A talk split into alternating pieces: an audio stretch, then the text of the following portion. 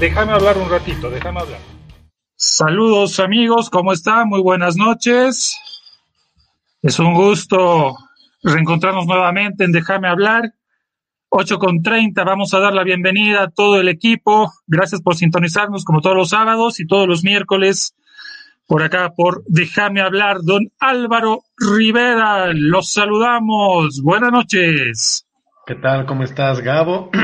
Bienvenido de nuevo acá al Déjame hablar. Te hemos tenido ausente algunos días, algunos Facebook Live, pero bueno tenerte aquí también de, de nuevo en el ruedo. Y bueno, pues buenas tardes, buenas noches, este Facebook Live de día a sábado, a toda la gente que ya se va dando cita, que se va conectando aquí a la transmisión del Déjame hablar. No olviden suscribirse a nuestras redes sociales, estamos en Facebook, estamos en YouTube, también estamos en Twitter. Puedes seguirnos también en las distintas plataformas de podcasting como Spotify, Anchor, Google Podcast, Apple Podcast y no se olvide que también salimos por la radio F, la FM, la 91.0 por RKM y también estamos saliendo por el UHF, canal 51, Solidaria TV. Muy bien, muchísimas gracias, don Franco Gamboa. Buenas noches, ¿cómo le va? Buenas noches, Gabriel, un gusto verte nuevamente. Buenas noches, Álvaro, y un cordial saludo a toda nuestra audiencia. Definitivamente estamos poco a poco acercándonos al 18 de octubre y la tensión sube los resultados nos vuelven locos y eso es lo que vamos a analizar desde distintos puntos de vista. Como es característica de Déjame hablar, el pluralismo es lo primero. Bueno, hablamos de todo, de todo. Enseguida, tomen apunte, por favor. Enseguida, enseguida, en minutos nada más. Ramsés, Ramsés va a estar con nosotros en minutos. Ya está en la antesala Vamos a hablar de todo, de cómo él se ha dedicado a la cosmobiología, es lo que él, llama, qué relación se puede establecer eh, entre este tipo de conocimiento con la política. Lo vamos a invitar a Márquez, Márquez va a venir y va a hablar de, va, va, va a estar atento a las predicciones de Ramsés y va a hacer referencia también a su conocimiento politológico, a ver si le da la razón a las cartas él o no, desde la ciencia política. Entonces va a ser una cosa picante, distinta, diferente. Bien, muchísimas gracias por seguirnos a todos y, bienvenidos, bienvenidos a Déjame hablar. Hoy es Día de la Democracia, ¿no? 10 de octubre. Don Franco Gamboa. Así es, así es. es eh, se recuerda el aniversario porque el 10 de octubre de 1982 el entonces presidente Hernán Siles Suazo juraba a la presidencia en el Congreso y se instalaba el primer gobierno democrático después del golpe de García Mesa. En realidad, las elecciones de 1980 se frustraron en la medida en que García Mesa y sus secuaces dieron un golpe. Y bueno, el 10 de octubre de 1982 se restablece ese Congreso y el presidente asume el ejercicio del mando. Fue la primera vez que eh, mucha gente esperaba precisamente la apertura de los regímenes democráticos que se mantienen hasta el día de hoy. Bien, gracias por ese apunte. revisaremos las noticias eh, violentamente. Han dicho de todo, van a ver, hay, unas sorpresas bien interesantes en, esta cuestión. Eh, enseguida con Ramsés, enseguida con Ramsés para los que nos están siguiendo por, por uh, varios lados, por la tele, por, los, eh, por la radio y también por las redes sociales. Gracias por estar con nosotros. Primera noticia. Primera noticia. Eh, tanto tiempo fuera, ya me olvidó de manejar esto, les cuento. Qué chistoso. Miren ese rostro. Ese rostro es picante. ¿De dónde ha salido? Siempre el gallo sale en los momentos cruciales. Y así ha sido la, característica de don Jaime Paz Zamora. Esto lo rescata el deber, es portada de El Deber. Jaime Paz le pide a la juventud cruceña no equivocarse el día de la elección. ¿Qué tal? A ver, reaccioncita. Bueno, eh, yo creo que es una buena convocatoria en la medida que efectivamente los próximos 20 años están jugando, me parece, en estas elecciones del 18 de octubre. La gente joven, sobre todo aquellos que están iniciando la universidad, aquellos que están concluyendo a duras penas sus estudios, van a enfrentarse con situaciones económicas, políticas, sociales muy difíciles y por lo tanto, sí, tienen que meditar muy bien para depositar el voto y pensar que lo que van a decidir les va a afectar prácticamente los próximos 20 años de su vida, como a todos. Pero en este caso creo que la juventud y particularmente en Santa Cruz, que está, me parece, movilizándose intensamente en función de apoyar a Luis Fernando Camacho, eh, bueno, la intención al parecer es abrir la perspectiva para que el voto no se divida y den, bueno, sorpresas a la derecha que por lo menos las encuestas muestran, hasta el momento la está haciendo temblar, ¿no? El, candidato del movimiento al socialismo sigue punteando las encuestas y bueno, salen opiniones como esta para que de alguna forma se revierta esa tendencia. Bueno, es pertinente que aparezca el gallo, Rivera. Eh, un, eh, político viejo, un político viejo hablando a los jóvenes. ¿Y por qué a la juventud cruceña? ¿Por qué no a la paseña, a la cochabambina, a la alteña? No, bueno, es que no hablarle a la juventud, no, no, no, no cruceña, pues eh, son bastiones generalmente estas ciudades, como dices, ¿no? La Paz, el Alto y demás, es un voto duro del MAS, esa gente la va a votar por el MAS. ¿Qué se está pidiendo? ¿Por qué el gallo sale y ahora pide a la juventud cruceña, a la juventud del Oriente, que no se equivoque el día de la elección? Es por este tema de que en Santa Cruz reside mucha parte del voto que en este momento lo tiene, está apoyando a Luis Fernando Camacho, que puede hacer que la, que la balanza del día de la elección aquí a una semana y un poquito más, pues se vuelque directamente para el MAS y el MAS y el candidato Luis Arce pues pueda ganar en una primera vuelta. Llegar a ese 10% de, de distancia de Carlos Mesa y bueno, ganarla de mano en la primera vuelta, ser gobierno. ¿Qué está pidiendo? Y, y ese voz en mucha gente ya también salió a hablar, a expresarse Samuel Doria Medina, salió el alcalde de La Paz Luis Revilla, en que hay que apoyar al que está mejor posicionado contra el más. Que la idea es poder llevarlo una segunda vuelta y bueno, en una segunda vuelta que, que, sea esta, este partido político, este candidato que en este momento lo tenemos aquí a Carlos Mesa segundeando, pues que sea quien se haga de la presidencia y no tengamos un gobierno de nuevo masista como mucha gente le tiene temor, aquí como el gallo que ha aparecido de la nada de ultratumba. Bueno, hay, hay gente que aparece de la nada. Mira este mensaje, este mensaje, Boris Alberto Céspedes, saludos desde Uruguay, nos dice a los conductores de Dejarme hablar, aquí los bolivianos residentes los seguimos con interés para saber del país. Abrazos, Boris, muchas gracias. Enseguida vamos a mezclar en, el mismo saco a la ciencia política con la cosmobiología, en, biología. Enseguida Ramsés con nosotros. Hablando de desaparecidos, hablando de desaparecidos, mírate esto, mira, mira, mira, papá. Mira quién apareció.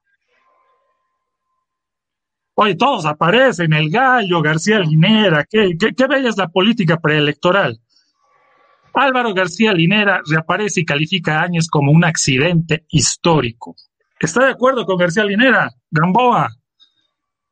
Em, en parte, en parte, si vamos a entender el accidente histórico o los accidentes en la historia como un conjunto de hechos que eh, no se refieren precisamente a acciones calculadas, sino a acciones fortuitas, al azar, al, entre comillas, devenir dialéctico, como en el pasado se referían los marxistas, el devenir dialéctico puede mostrar situaciones azarosas, accidentes en la historia, y bueno, eso habría que explicar desde el punto de vista lógico, racional, y que para mucha gente, bueno, es eh, el escenario de ser especulaciones. En este caso, García Linera, me imagino que echa por la borda una serie de aspiraciones de, la derecha, critica, pero sí, efectivamente, creo que lo que sucedió eh, después de la renuncia de, de Evo Morales el año pasado, en noviembre de 2019, fue efectivamente un accidente como la posesión después en el poder de Áñez y todo lo que ha significado esta transición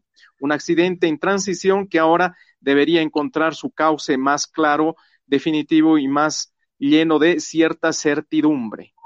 Pero ha sido, ha sido pues un accidente, un accidente provocado por la renuncia de Evo, por la renuncia de García Linera, la renuncia de Salvatierra, de Víctor Borda, después de Medina Celi, que era el segundo, el segundo eh, vicepresidente el primer vicepresidente del Senado y luego Áñez, pucha, No, y García Linera debería decir, mi accidente histórico, debería decirlo, mi accidente histórico, porque él también es pues parte de todo lo que ha sucedido, es uno de los coautores de todo lo que ha pasado los últimos dos años en el país. Eh, desde el 21F, el no respeto a la, al 21 de febrero, al referéndum, las posteriores eh, elecciones eh, fallidas que ha habido, este tema del fraude en el que también está aquí inmerso García Linera. Entonces, tiene mucha responsabilidad en que en este momento, este año, más bien debería quedarse callado el ex vicepresidente y mantenerse un poco alejado, que puede tal vez hasta incluso llegar a perjudicar a su partido, ¿no? Cuando cuando se refiere a ciertas cosas. Bien, bien. Eh, no hace falta ser Ramsés para descubrir que es esto un accidente histórico, ¿no? Está viendo él hacia atrás. Ramsés ve hacia adelante y es más provisor. Bien, a ver, eh, tengo un hita más, tengo un hita más y enseguida ya entramos con, con Ramsés. Bueno, este es otro que, que quiere, que quiere jugar al, a la cuestión más de, son verdades de perogrullo, ¿ah? ¿O estamos titulando mal en la prensa boliviana? López asegura que cerca del 100% de los incendios fueron provocados. Ay, pero qué noticia, es obvio, o no es provocado. Totalmente, totalmente. Sí, eh, bueno, últimamente el ministro López ha estado haciendo una serie de afirmaciones y alusiones que parece que expresa más el cansancio que este ejecutivo del gobierno tiene, porque efectivamente ha estado metido en todo, ¿no? Entonces, eh, en el cansancio no atina eh, el pie con la bola y bueno, ahí está una de las afirmaciones. Creo que una mejor reacción hubiera sido que, a pesar de los esfuerzos, la situación está incontrolable y hay que castigar a los responsables. Eso sería mejor eh, ponerlo en el tapete de la discusión y con la misma tijera castigar a los responsables desde arriba, ¿no? Desde arriba, desde arriba. No hay, no hay piedad, no hay piedad con la ecología. Y discúlpame, si estás abriendo eh, con tanto ahínco y tanta pompa espacios para los perritos en el teleférico, que, que no está mal, oye, pero date una vuelta por la chiquitanía para ver cómo, cómo están las cosas y por qué tu, tu letargo ha causado tanto, tanto daño ecológico. Bien, Ahí quedó. Dejaremos de renegar. Le damos la bienvenida al invitado de esta noche, Edgar Fernández Ramsés. Edgar o Ramsés, buenas noches. Buenas noches, eh, Gabo, Gabriel. Buenas noches, Álvaro. Buenas noches, Franco. Es un placer para mí estar en Déjame hablar, ¿no? Uh, e intercambiar criterios desde el ámbito en el que me desenvuelvo, que es la cosmobiología. Eh, Edgar Fernández Lascano es un ciudadano paseño y boliviano de 55 años a la fecha, un hombre que allá por entre la adolescencia y entre la adolescencia y la juventud aspiraba a, a formar su vida al futuro por aquel entonces en el campo de la economía o de la política.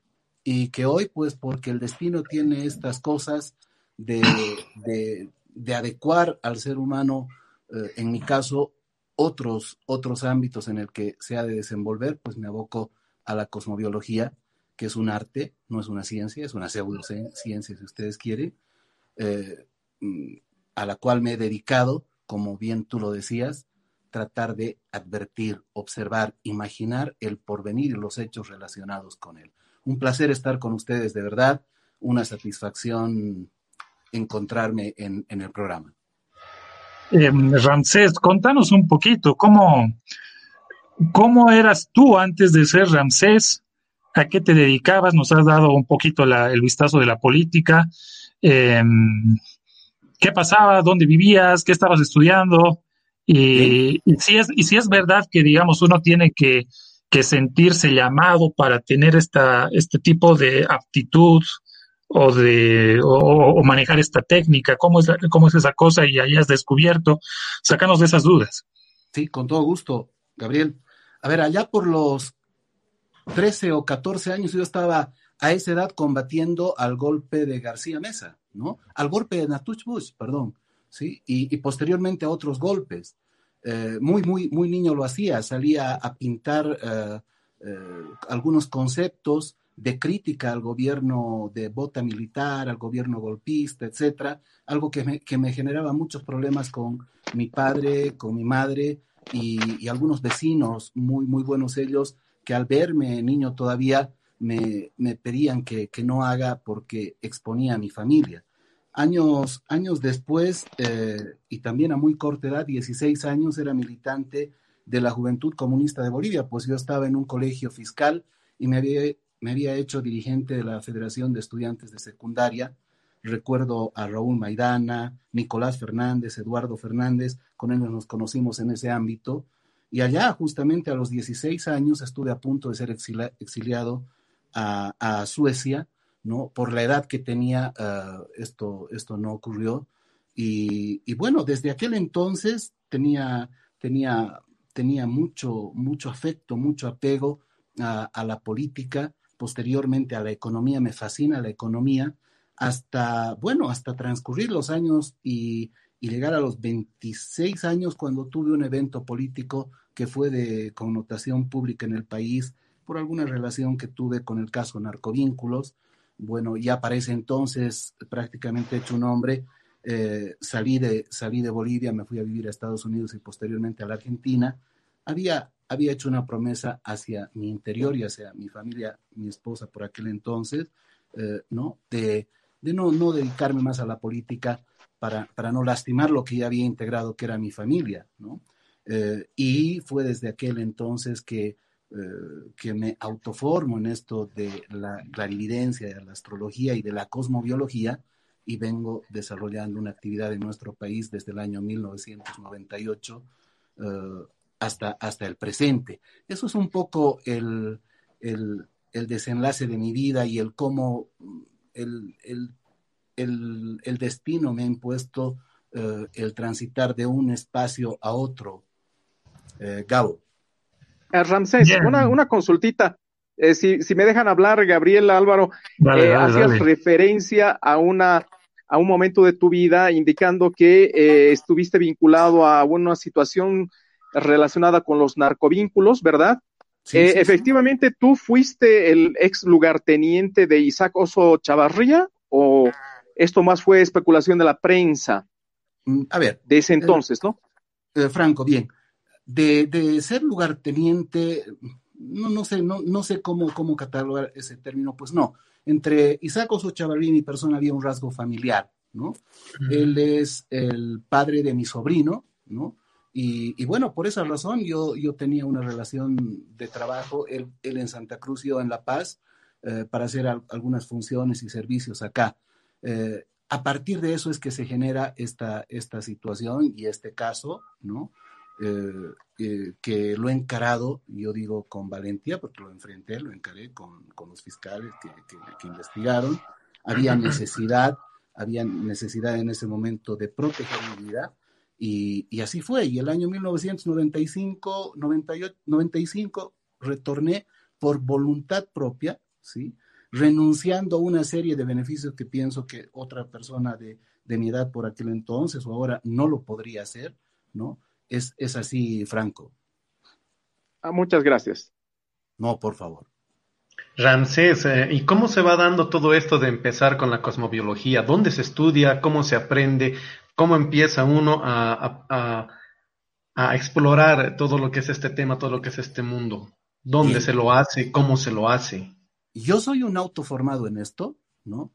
Eh, a ver, ¿por qué será? Yo, yo me había ido a vivir a, a los Estados Unidos, a Tampa, y, pues no me acostumbraba, ¿no? Siempre había soñado de, niño a lo mejor conocer ese país, debería sentirme por entonces eh, feliz probablemente de estar, además con una serie de ventajas, y, y decidí no hacerlo, ¿no? Mm, eh, ya, ya tenía un niño, mi esposa estaba en la Argentina, me trasladé hasta la Argentina, y, pues en la Argentina ah, había que, ver cómo encaramos la vida. Eh, la, la, la madre de mi esposa, mi suegra y su esposo fueron quienes me, me, enseñaron ¿no? Eh, esta, este arte y, empecé a autoformarme gracias a ese primer conocimiento hasta el año 1998, en 1995, 96, 97 y el 98 ya retorné a Bolivia, pero ya tres años antes había estado trabajando en la Argentina, como te digo, eh, por el problema que yo arrastraba eh, por aquel entonces, tenía una especie de desesperación de saber qué va a ser de mi porvenir, ¿no? Si, si podré, podría retornar a Bolivia, no lo iba a hacer, si mi vida la iba a hacer eh, en otro país, estaba, estaba muy tenso y yo empecé a utilizar esto que es mi herramienta de trabajo hoy día, que son las cartas del tarot, que por cierto, lo que había referido el tarot aquella vez respecto a mi vida se ha, se ha cumplido fehacientemente, aunque yo no le daba mucho crédito, ¿no? Así, así empecé, Álvaro, en todo esto. Ramsés, y contanos una cosa, ¿por qué no la religión, digamos, abrazar el, evangelismo, el catolicismo, no sé, y, ser musulmán, y dedicarse al islam o a cualquier otro tipo de espiritualidad que pueda un poco llenar esas dudas? ¿Por qué eso? Porque tiene que haber alguna conexión, ¿no? ¿Qué pasó? De ser, de ser militante de la juventud comunista, un hombre marxista que, por lógica, ¿no? No cree en Dios, porque considera, al, considera a Dios, consideraba a Dios, qué sé yo, un evento, una circunstancia, un hecho ajeno a la realidad. De ser a los 16 años un hombre con una visión marxista, con una postura hasta eh, en, términos de religión ateo, eh, por, por todo lo transcurrido en mi vida, ¿no? aspectos hasta de carácter sentimental, lo político posteriormente, me han generado una una creencia, una fe y un, y un mecanismo religioso, yo me considero, eh, y, desde entonces hasta ahora, eh, un hombre católico, creyente de Dios, ¿no? Eh, entonces, pero necesitaba algo más, ¿sí? Necesitaba algo más. No era suficiente para contener todo lo que pasaba por mi mente en aquel entonces. La fe que yo tenía en Dios necesitaba necesitaba otros recursos, otras herramientas para saber qué decisiones tomar en función de lo que podría pasar en mi vida, Gabriel. ¿Alguien te presenta el tarot? No, sabes que el primer, eh, el primer juego de tarot que yo lo compro es en una librería en Tampa, ¿no? Me aproximo por el estado de ansiedad, de depresión que tenía, quería leer algo en castellano, hablo con la persona que atendía el lugar y me dice, no tenemos muchos títulos en castellano, ¿no? Tenemos muy pocos, algo que tenga que ver con meditación, algo que tenga que ver con astrología. Tenemos un par de libros, ¿no? Y uno que era la interpretación del destino en el tarot, ¿no? Que lo compré, ¿sí?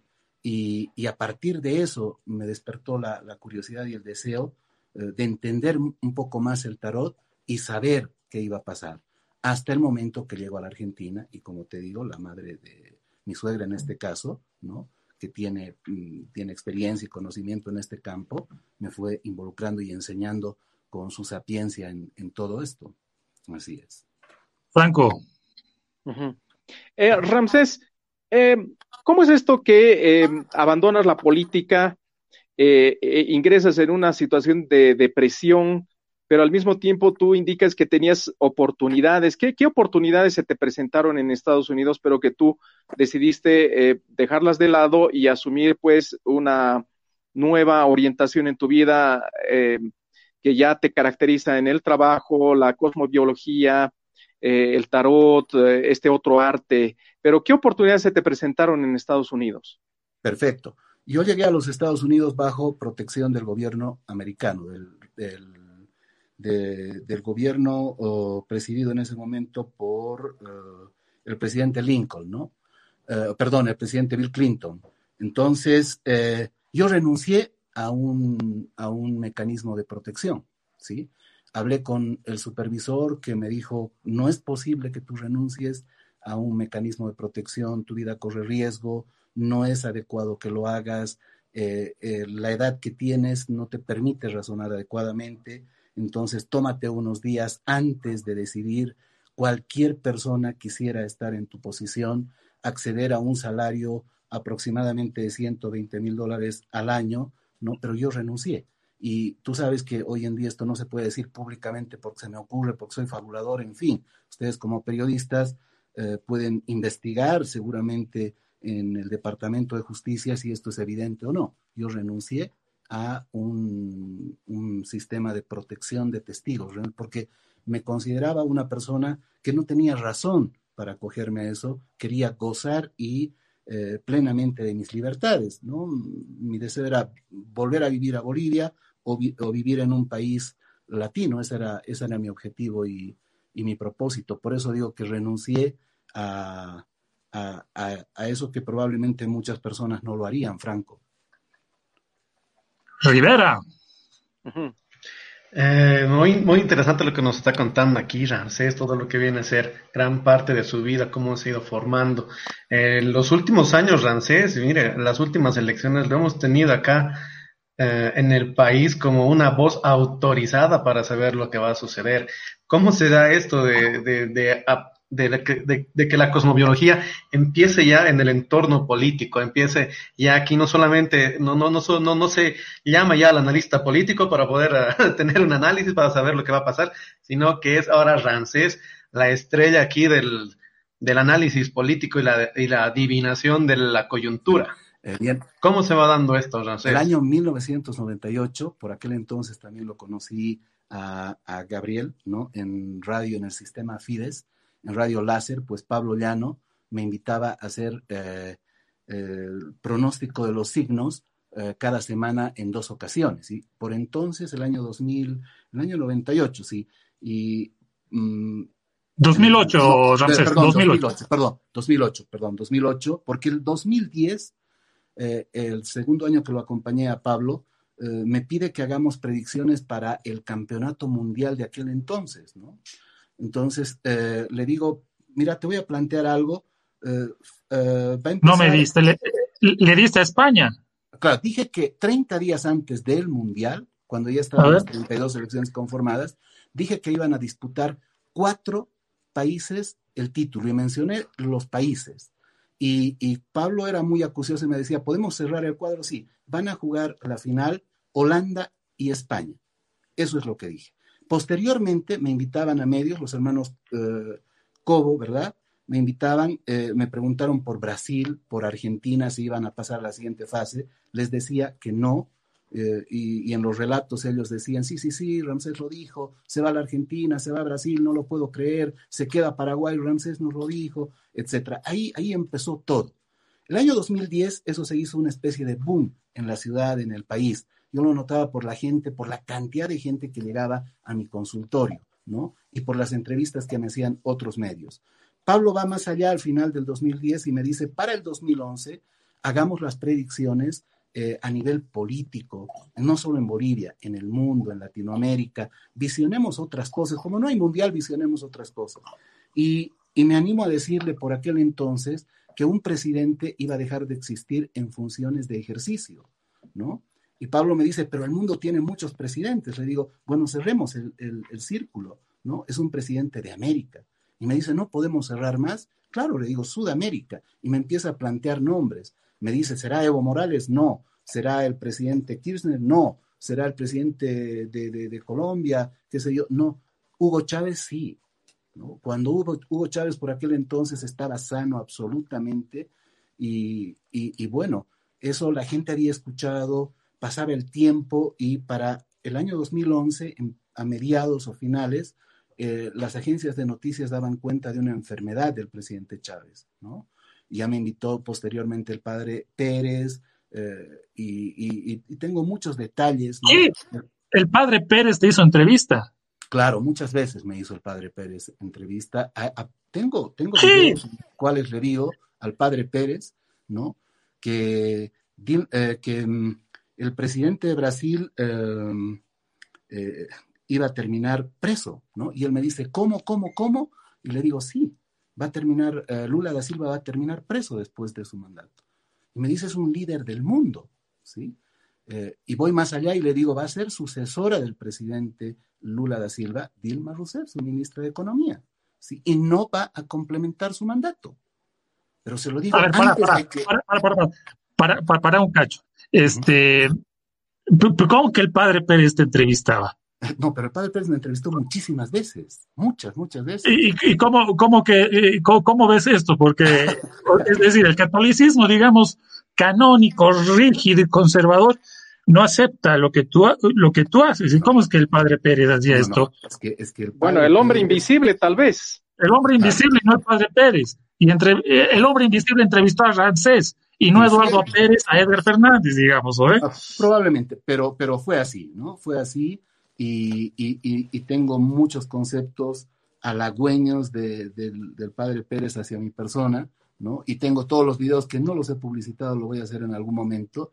Yo hace pocas semanas atrás estuve viendo cuando le digo, la sucesora del presidente Lula será su ministra de Economía y no va a complementar su mandato, ¿no? Así es. Y así tengo un, un sinnúmero de predicciones. Eh, eh, la última esta de, señalar y decir que era su último mandato, ¿no? Que iba a haber una presidente mujer cuando, y posteriormente cuando Priscila Quiroga mm, en noviembre del año pasado me dice, y y la presidenta Áñez se va a quedar, va a cumplir eh, los tres meses, le digo, no, no va a cumplir tres meses, va a cumplir más de seis meses, va a cumplir nueve meses de mandato. Imagínate en ese momento plantear algo y luego cómo se dieron las cosas. No son nueve meses, son diez meses, ¿verdad? Pero no va más la presidenta Áñez. ¿Sí? ¿Y, sabes cuál yo escuché? Yo escuché una que la fallaste y una que acertaste. Acertaste cuando dijiste, Evo, estando en México, dijiste, no va a quedarse mucho tiempo. va a ir a ver un tema de salud y se va a ir a otro lado. No dijiste Argentina. Sí, sí, sí. ¿no? y, y, la pelaste cuando dijiste, el 6 de septiembre van a ser las elecciones sí o sí. Así Una vez dijiste. perfecto, ¿sí? Para ti la he pelado. Pero las elecciones fueron convocadas para septiembre y se prorrogaron para octubre. ¿sí? En el mundo del presagio, que no es ciencia, ese, ese, ese dato para mí es válido. ¿sí? Para mí es válido. Exactamente lo mismo que pasó y nadie me lo cuestionó cuando yo dije que eh, la, la, eh, la, candidata que compitió, eh, a ver, la, la, que compitió con Donald Trump, ¿no? Iba a ganar las elecciones, ¿sí? Yo dije que iba a ser la próxima presidenta de los Estados Unidos. ¿Sí? No fue así, pero ganó las elecciones con tres millones de votos. Yo, por esto, por algún factor, no, no conocía en detalle cómo era el mecanismo eh, de elección del presidente, de presidente de los Estados Unidos, tampoco fallé, ¿sí? Eh, lo anticipé con muchísimo, muchísimo tiempo. Y tienes razón en lo que tú dices, Gabriel, pero si, si observas eh, el desenlace de lo político en Bolivia. Las elecciones se convocaron para septiembre, debieron ser en septiembre. Una especie de ambición del gobierno de transición provocó que se posterguen por un mes más, que a mi criterio es válido ese, dato. claro, ese, pequeño, esa pequeña falla de un mesecito, pues eh, le sigue dando la razón a Rancés acá. Ahora, a mí me parece increíble. Eh, mira, he leído muchos comentarios en redes sociales eh, en estas publicaciones más que todo de encuestas, ¿no? Hay encuestas que se van publicando en grupos, en páginas, la gente comenta. Antes de que te metas en eso, déjame preguntar. déjame preguntar, quiero saber, oye, ¿qué sientes cuando vas adivinando? Es decir, ¿sientes una energía o tienes un, no sé, como un, una especie de, gancho para poder ir interpretando? Porque eh, me imagino que mucho de esto tiene que ver también con tu capacidad de interpretación y lectura de contexto. Digamos, si fueras un desubicado, no le atinarías.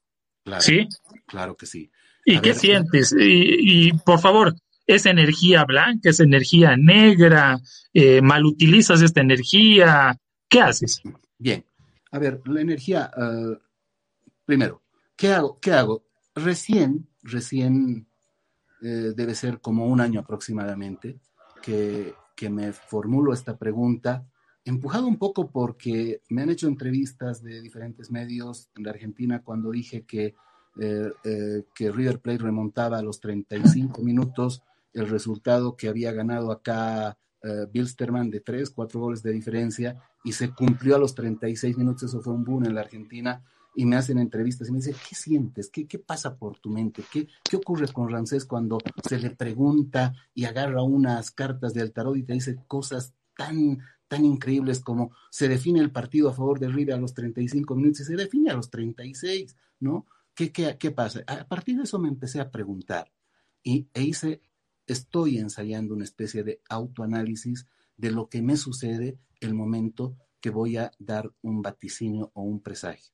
¿sí? Mi mente se pone activa, se pone activa, ¿no? Y colecta datos, muchos datos, vertiginosamente muchos datos, ¿sí? Eh, entiende, trata de, entender muy bien la pregunta eh, y, y, como te digo, analiza muchas cosas que las puedo conocer, otras que presumo y voy relacionando con, por ejemplo, la carta que voy a, que voy a extender, ¿no? Eso es lo que, lo que ocurre, eso es lo que, lo que me pasa.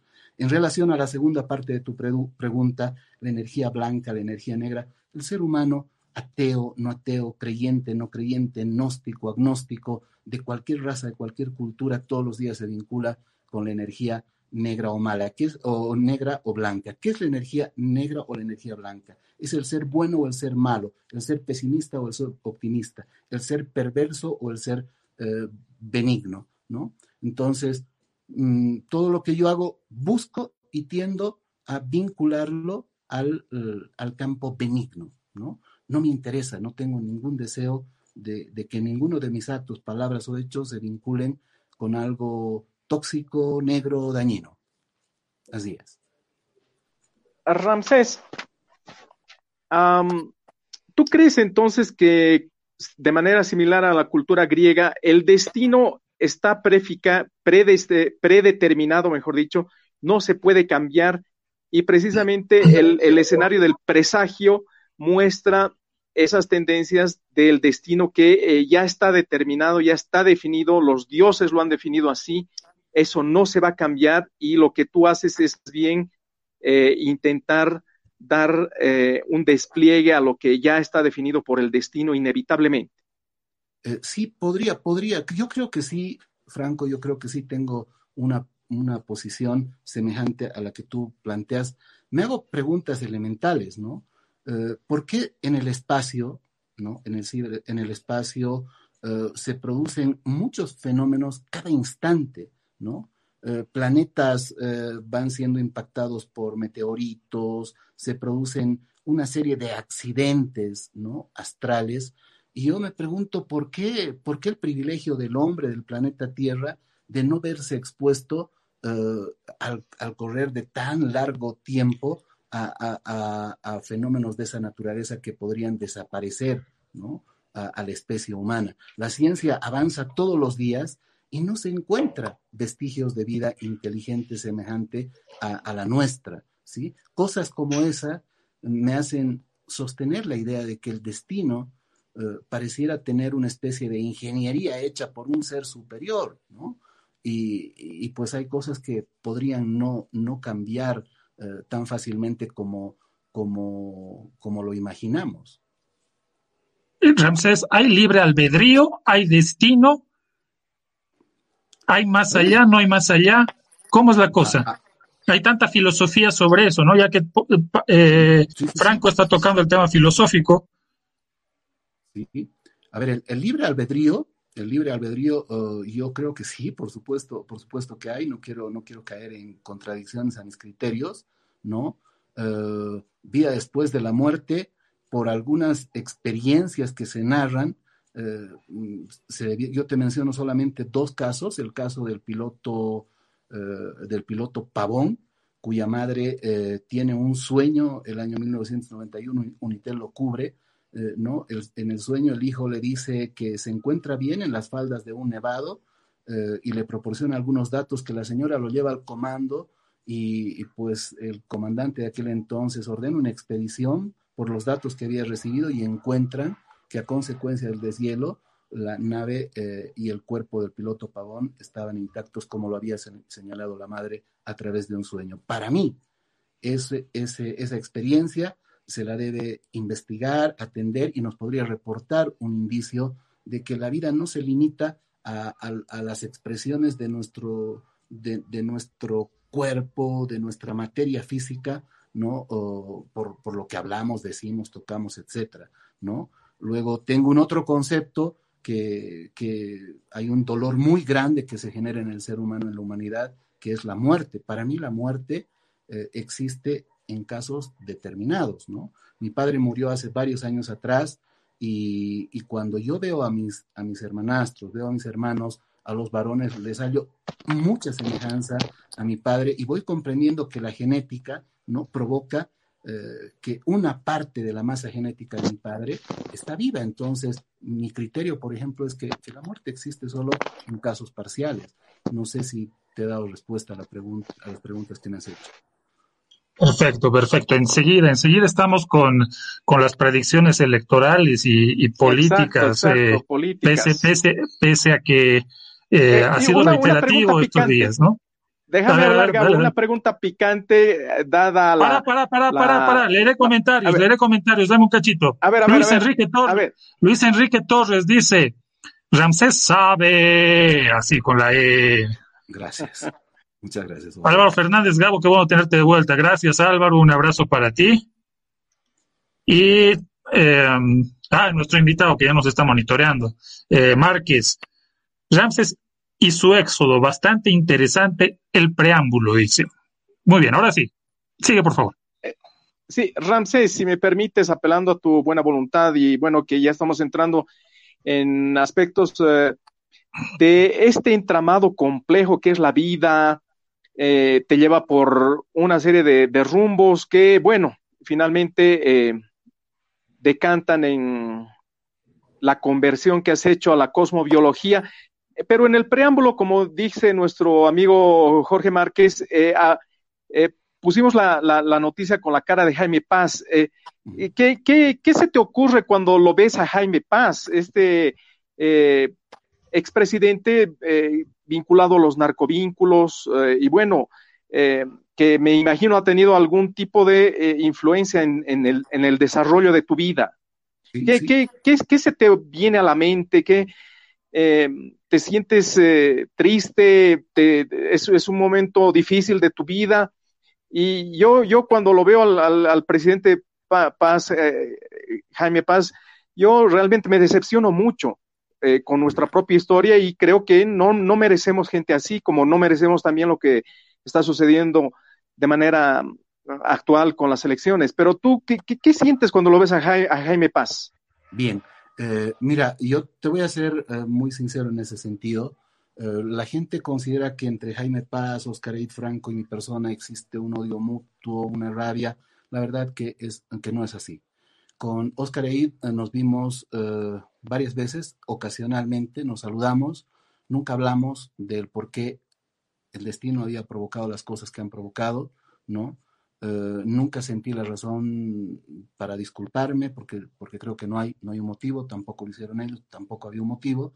Con Jaime Paz Zamora nos vimos antes de la última elección, ¿no?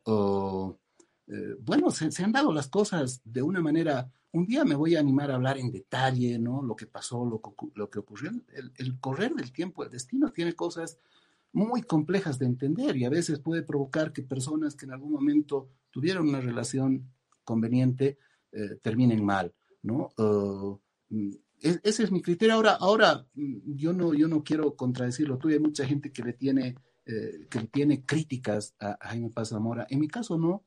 Eh, un hombre que, que, admira, que quiere, que, que considera un alimento esencial para mi vida, la política, pienso que el último líder político en Bolivia fue Jaime Paz Zamora, porque la política, en la política como en el fútbol deben haber condiciones que la naturaleza impone a los hombres y a las mujeres, ¿no?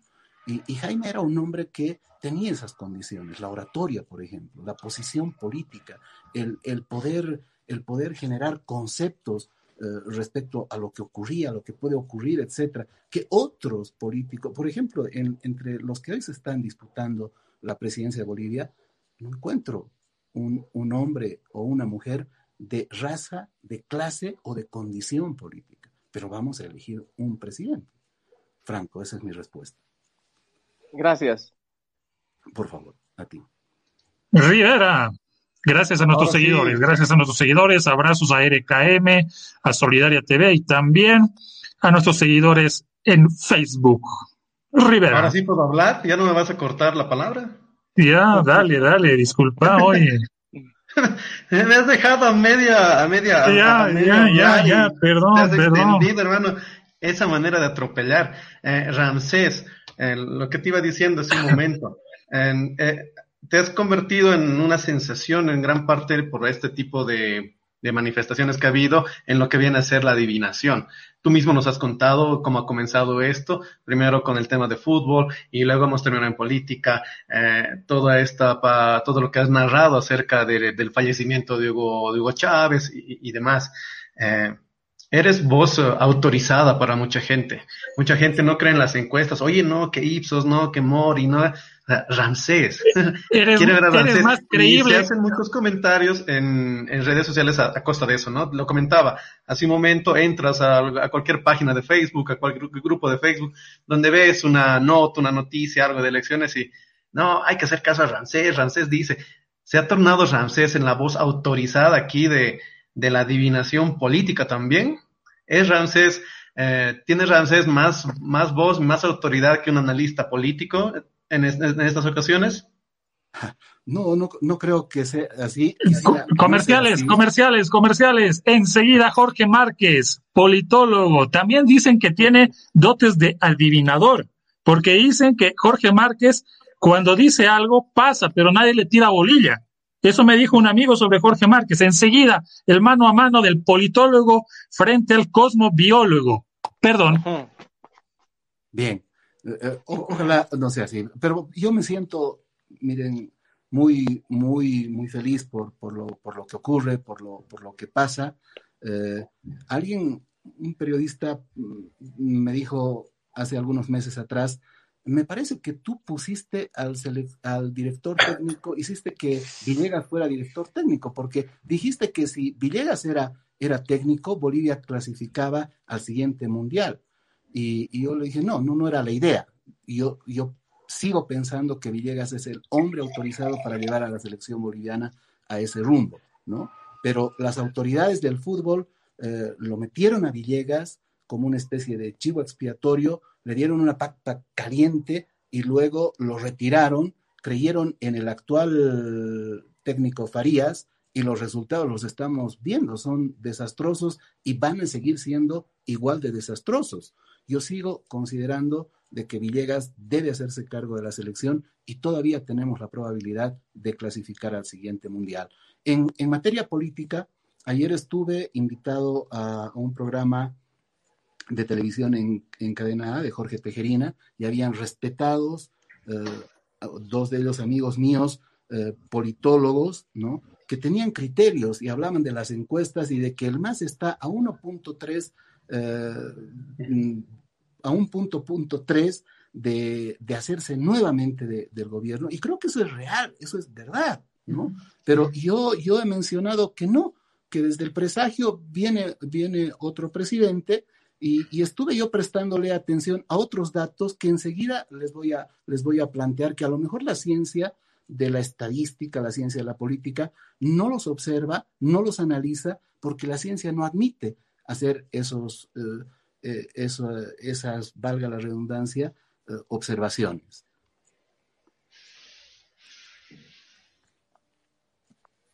Bien, me callé, me callé, me han criticado, mira.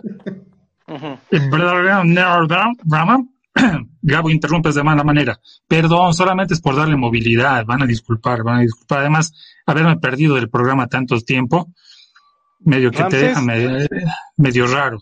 Dame un cachito, porfa. ¿Tienen, hay alguna pregunta por acá? Ramsés, ¿tiene Ramsés o algún familiar algún cargo en el gobierno actual? Pregunta una persona. Otra persona dice encuestas versus Ramsés GGGG. Enseguida vamos a ver GGGG. ¿Y Ramsés regresaría a la política? Pregunta. Y hay otra intervención más acá. Eso dice Angie Oropesa y Omar Acarapi. Dice, ¿no es lo mismo predicción y cálculo político? Pregunta. Considero que la acumulación de datos y leer, además de tragártelos todos, a todos los analistas políticos, eh, puede llevarte a hacer predicciones. Bien, eh, primero que no, no tengo ningún familiar en, en, ningún cargo público, ni he tenido algún familiar antes en algún cargo público. Sí he recibido invitaciones de, de funcionarios del anterior gobierno, de otros gobiernos, ¿no? Y de políticos también de incursionar en la política, he agradecido, he agradecido y me he excusado y he prometido que no voy a mencionar quiénes lo han hecho, pero al respecto, no, no tengo ningún, ningún familiar eh, en, algún cargo, en algún cargo público. Eh, de las preguntas que me planteas, alguna otra, si voy a volver a la política, yo había renunciado, había dicho que no, nunca más iba a hacer política, lo había, había dicho, lo había, lo había prometido a mi esposa, que sufrió mucho las consecuencias de los narcovínculos, me prometí a mí, a mi madre también, pero hoy a, los, a la edad que tengo, estoy seguro, depende, depende el 18, depende el 18 de octubre para que eh, yo quisiera, yo no quiero morirme sin hacer algo que me fascina. Hay cosas que me encantan. El fútbol, a la edad que tengo, la juego, lo juego siempre. Me encanta escuchar música y clásicos, tomarme un buen trago alguna vez. Me encanta el fútbol, me fascina el fútbol. Si tú me invitas en este momento a trotar, lo voy a hacer. La actividad física me fascina. Y la política siempre me ha fascinado. Escuché los planteamientos políticos en los últimos años y los considero los considero pequeñitos, muy insignificantes. Entonces tengo ganas de un día poderle hablar al pueblo y decirle lo que a mí me gustaría eh, hacer con nuestro país. Cuando Tuto dice, eh, hay que traer 8 mil millones de dólares para reactivar la economía y no sabe explicar cómo, yo digo, pero yo puedo hacer que llegue a Bolivia 100 mil millones de dólares.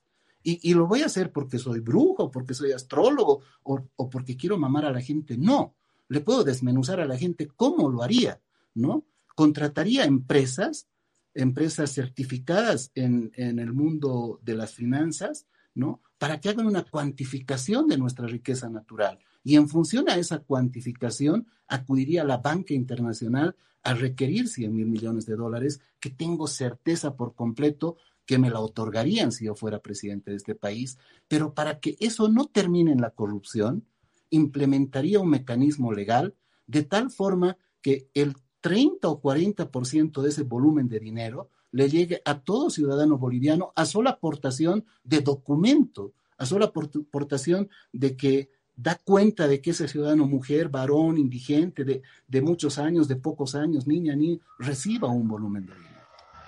Así es, eh, Gabo. Franco Álvaro.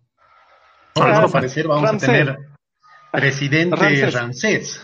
¿De qué Exacto ya, ya, ya entrando a la arena de la, del presagio, de eh, la adivinación, em, ¿crees que realmente vamos a tener unas elecciones eh, tranquilas, eh, pacíficas, o esto va a degenerar?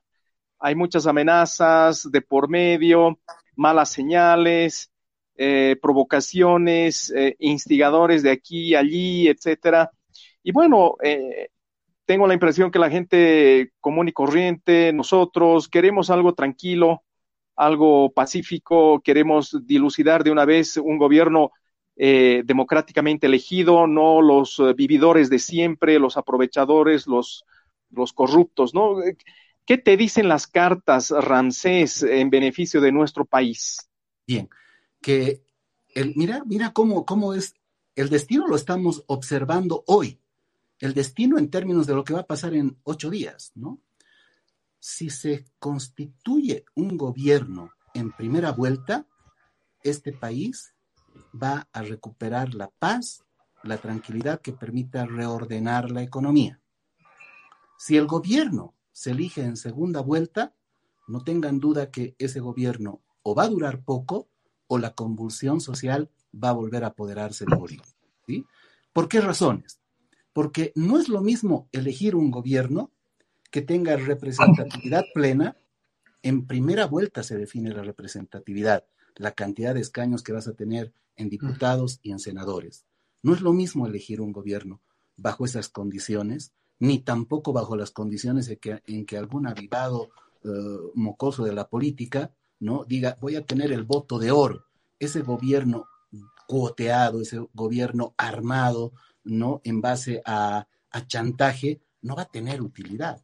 Por eso, definir un gobierno, ya sea con amplia representación para Arce o con amplia representación para Mesa, porque son los únicos dos que se pueden pugnar el poder, eh, va a determinar que el país tenga o no tranquilidad. Ahora, el elector, a ver, lo lindo de nuestro país, lo lindo de esta Bolivia es que gran parte del boliviano y sobre todo la gente que habita el occidente tiene muy clara una posición política. Tú le preguntas a un hombre, a un hombre que, a un hombre humilde, a un, a un hombre que trabaja desde muy tempranas horas de la mañana, que a lo mejor ni siquiera sabe leer o escribir, su posición política te la debe definir de una forma magistral, ¿no? Entonces, la mujer y el hombre boliviano que tiene rememoranza hoy del 20 de octubre del año pasado, habíamos acudido aquel domingo felices, alegres, y al día siguiente nuestra vida estaba destruida. Semanas después tenemos que acudir a nuestros ahorros, vender cosas para subsistir, ¿no? Felizmente pudimos salir de ese problema. Creíamos que nos íbamos a levantar, a reordenar nuestras pobres economías, porque somos un país del tercer mundo y se nos viene la pandemia la pandemia como un hecho imprevisto, como un hecho que nos lastima a todos y que destroza nuestras economías, porque ¿quién no tiene hoy problemas económicos? El rico tiene problemas económicos, el clase media tiene problemas económicos, el pobre tiene más problemas económicos. Entonces, vamos a las urnas y decimos, ¿qué va a pasar con mi voto?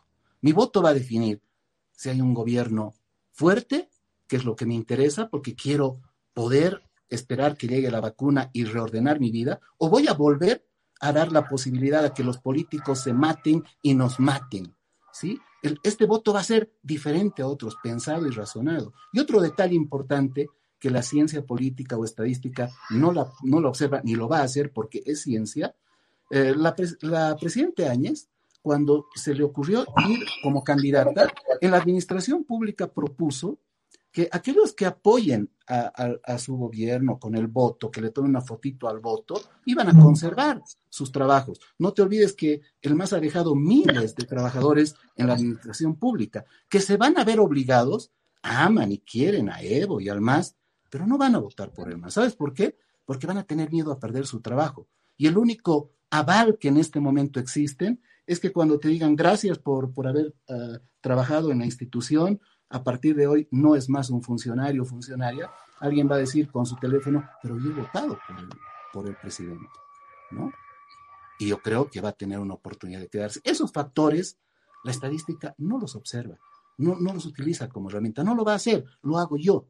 Y yo pienso que eso puede provocar una alteración en el comportamiento de quién va a gobernar el país. Perfecto. Eh, Álvaro Rivera, a continuación tratemos de dar un poco de respuestas más cortas porque las preguntas van a ser abundantes sin lugar a dudas. Señor Rivera. Eh, bueno, no, yo quisiera, sabía que has tocado el tema de la, de la selección. Eh, nos dijiste que no va a pasar, que no, que, tendría que estar Villegas. Entonces nos olvidamos de lo que es el fútbol a nivel, a nivel internacional con nuestra selección. No tenemos una chance ahí, pero ¿cómo le va a nuestros eh, equipos nacionales? Bueno, nuestros equipos nacionales son equipos improvisados para el nivel de competencia que tienen otros equipos, ¿no? Eh, pero no deja de ser importante lo que hace el Bolívar, lo que hace Wilstermann, lo que hace el Stronger, es el equipo de mis amores, ¿no? Pero ahí mucho tiene que ver la garra, ¿no? Mucho tiene que ver el amor de, algunos jugadores. Yo creo que vamos a tener un mejor papel. A ver, siempre, en los últimos años digo que Bolivia está cada vez más cerca de generar un campeón de la Copa Libertadores de América o de la Conmebol, ¿no? De, de, eso, de eso creo que sí va a suceder y bien podría ser el Bolívar, el Stronger, sobre todo los dos. No creo que haya otro equipo que esté en condiciones de eh, llegar en los próximos años a ese nivel. Y, digo lo de Villegas, eh, no, no por mm, simplemente porque me caiga bien.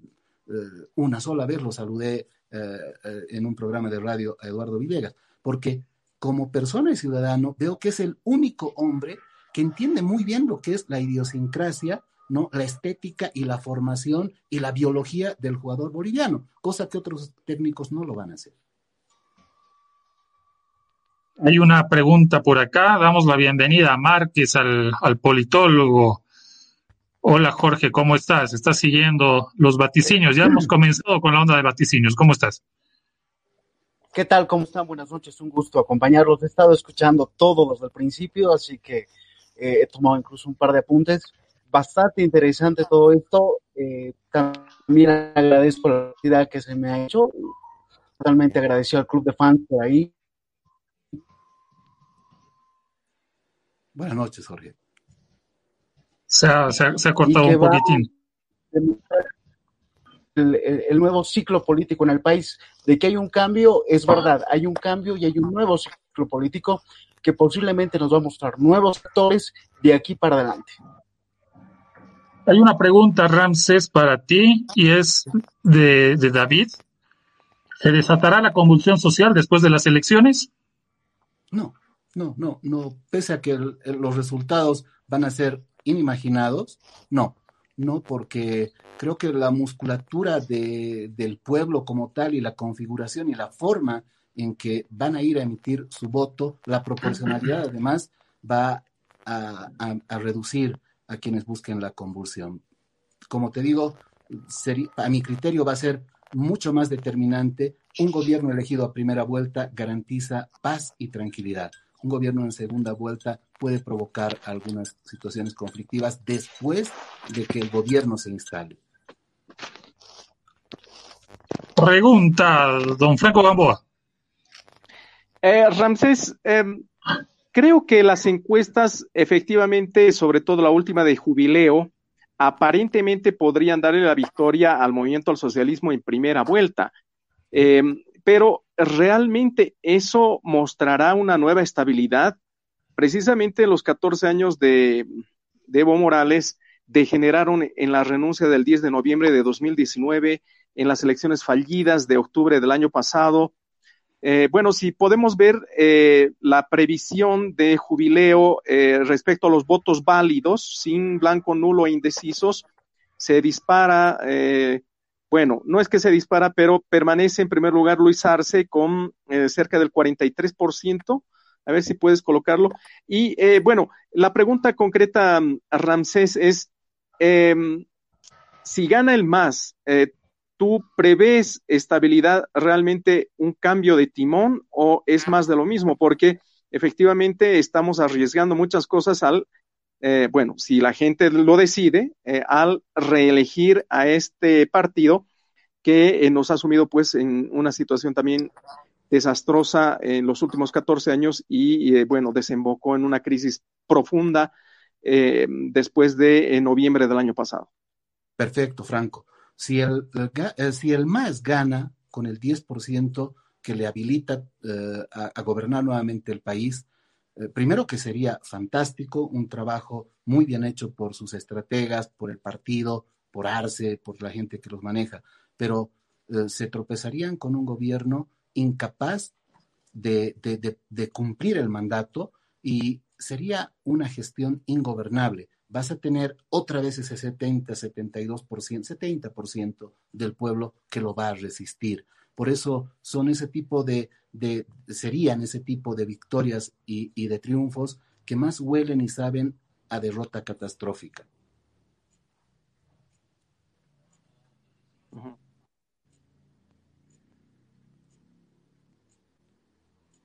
Señor Rivera. Tengo el micrófono aquí desde... No te lo tendré meditado. Sí, Ramsés, eh, el tema de lo que viene a ser, el tema dentro de lo que son las elecciones, ya hemos hablado un poco de convulsión social, hemos hablado de, las cosas que podrían pasar. Eh, mi, mi, consulta, eh, ¿cuál es el futuro de Luis Fernando Camacho después de elecciones? ¿Va a seguir en política? ¿No va a seguir en política? ¿Qué nos pasa con este nuevo liderazgo que parece haber surgido desde el Oriente? Bien, yo, yo, yo estoy seguro de que él va, va, a seguir haciendo política, de que fueron equivocadas algunas de sus acciones.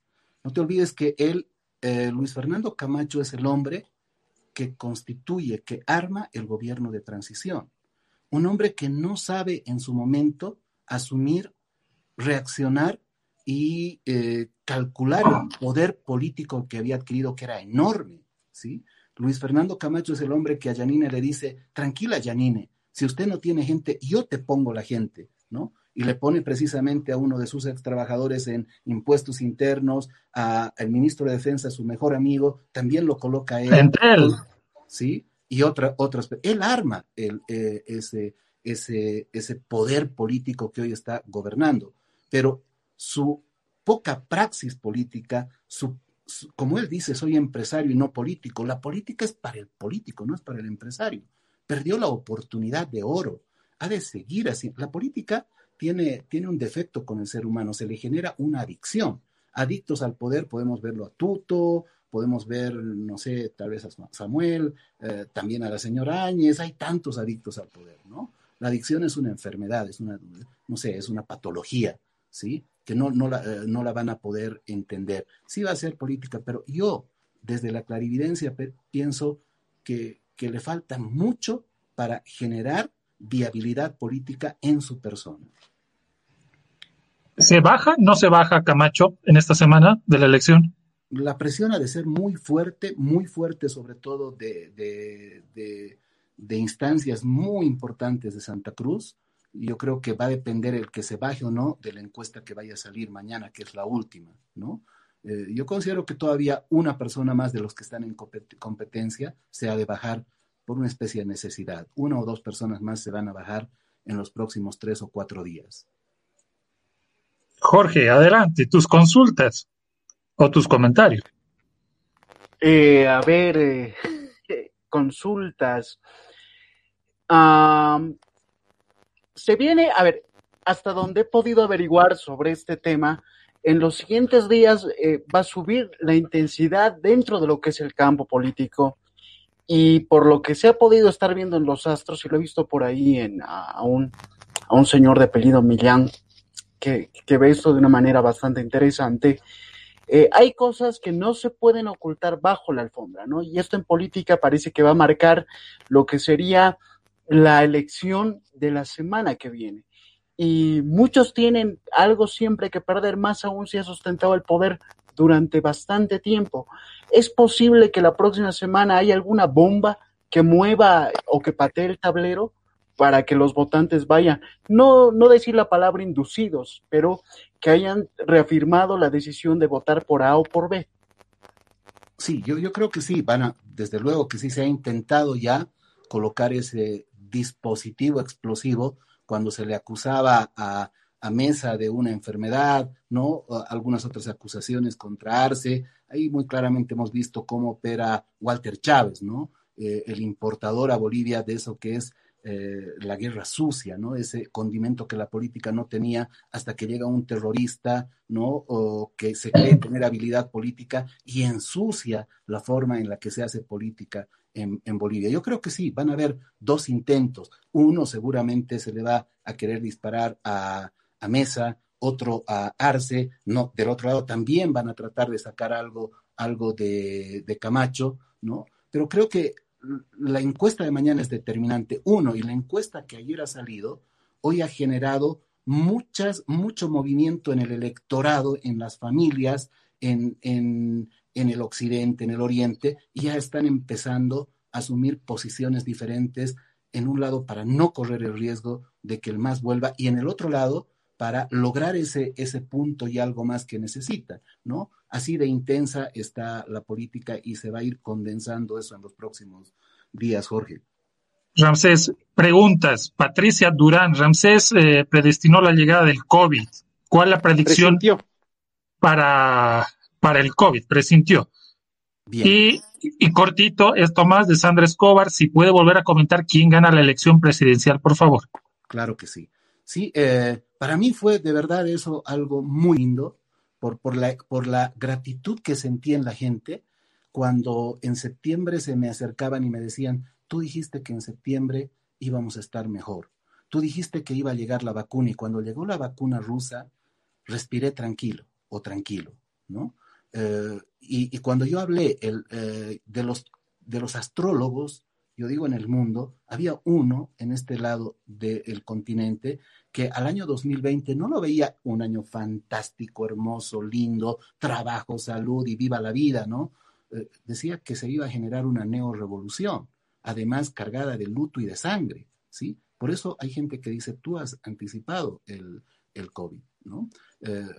por, un lado, por un lado eso. Eh, ya, estoy preparando las predicciones para el año 2021, ¿sí? Eh, y respecto a quién va a gobernar el país, yo no quiero ser el, cosmobiólogo que ayer decía, va a ser presidente Mesa y hoy por conveniencia diga, no va a ser presidente Arce, yo no me puedo apartar de lo que dije hace dos años atrás, ¿no? que sentía, mm, que sentía un, nuevo presidente, ¿sí? Y, mencionaba que lo veía Carlos Mesa como futuro presidente de Bolivia. Perfecto. Otra, otra ronda. Eh, señor Rivera, luego Franco. Abra su micrófono. Hemos estado, hemos estado viendo mucho estas declaraciones de algunos políticos que han bajado su candidatura o que estaban en la alianza de Creemos, que se han retirado, empezar a apoyar lo que viene a ser la candidatura del candidato Carlos Mesa. Uno de ellos y que me llama mucho la atención porque ha cambiado de bando en su momento, en su momento era aliado de Comunidad Ciudadana, luego se fue con la presidenta Janine, es eh, el alcalde eh, de nuestra ciudad, La Paz, el señor Luis Revilla. Después de estas elecciones, eh, y de las que venideras que van a venir después las subnacionales, ¿cómo queda parado Revilla después de, esta elección, después de haber cambiado de bando, después de estas declaraciones, después de volver a dar su apoyo a, Carlos Mesa? ¿Cómo queda el señor Luis Revilla? ¿Cómo queda su partido político Solvo?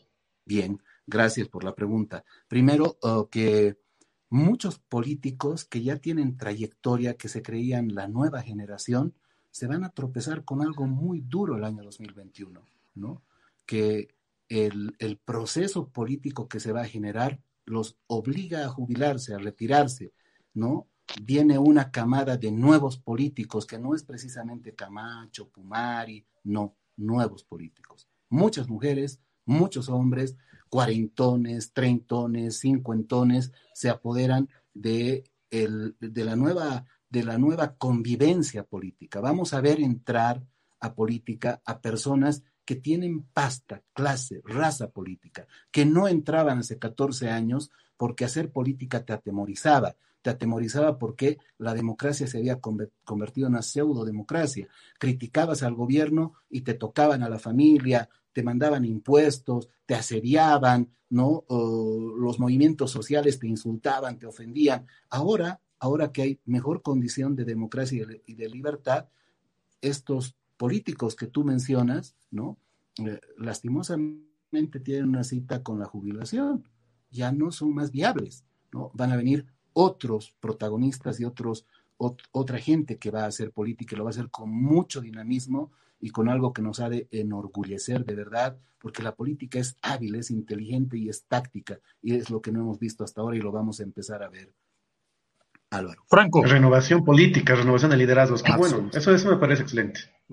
Así va a ser. Sí, pero eh, me, parece interesante lo que planteas, pero eh, en mi percepción del escenario político, de la cultura política, de lo que está sucediendo, creo que más bien lo que está rebrotando y se mantiene de alguna forma con similitudes a lo que ha sucedido en el pasado es una polarización tremenda, polarización entre áreas rurales, urbanas, polarización entre izquierda, derecha, polarización entre em, movimientos sociales y sindicatos versus eh, asociaciones y agrupaciones de, ciudadanos de clase media en las urbes, en fin, polarización, divisionismo, fragmentación, eh, desunión. Eso es lo que yo veo y eh, es lamentable, ¿no? Es, es irrisorio, es muy molesto, que nuestros políticos sean incapaces de ofrecer un programa no solo racional, sino al mismo tiempo una capacidad para unir y mostrar realmente perspectivas positivas para el país. Pero, Ramsés, ¿tú cómo ves esta situación hacia adelante? ¿Más bien ves reconciliación, unidad o lo que yo estoy diciendo es simplemente algo que no tiene sentido? No, lo que tú planteas, desde luego, que es lo que está pasando, es el gran cáncer de, de la política y la sociedad en Bolivia, esa, esa forma, esa, ese mecanismo que pareciera imposible de poder congregar a todos bajo la idea de trabajar por la reconstrucción de Bolivia. Cuando hablo de políticos que se renuevan, son esas mentes frescas, esas mentes nuevas, las que tienen la capacidad, en sus cerebros están las condiciones para poder generar un vínculo de acercamiento entre, entre el alto y la ciudad, ¿no? Entre el trópico y, las, y las ciudades capital, ¿no? Eh, en, en, ellos está, está, la posibilidad de lograr eso. Los políticos de, de, vieja data, les vamos a llamar a los que están 10 años en política porque debe ser así, han perdido esa capacidad. La lucidez mental en política es determinante, es importante, Franco. Gracias. A ti, por favor.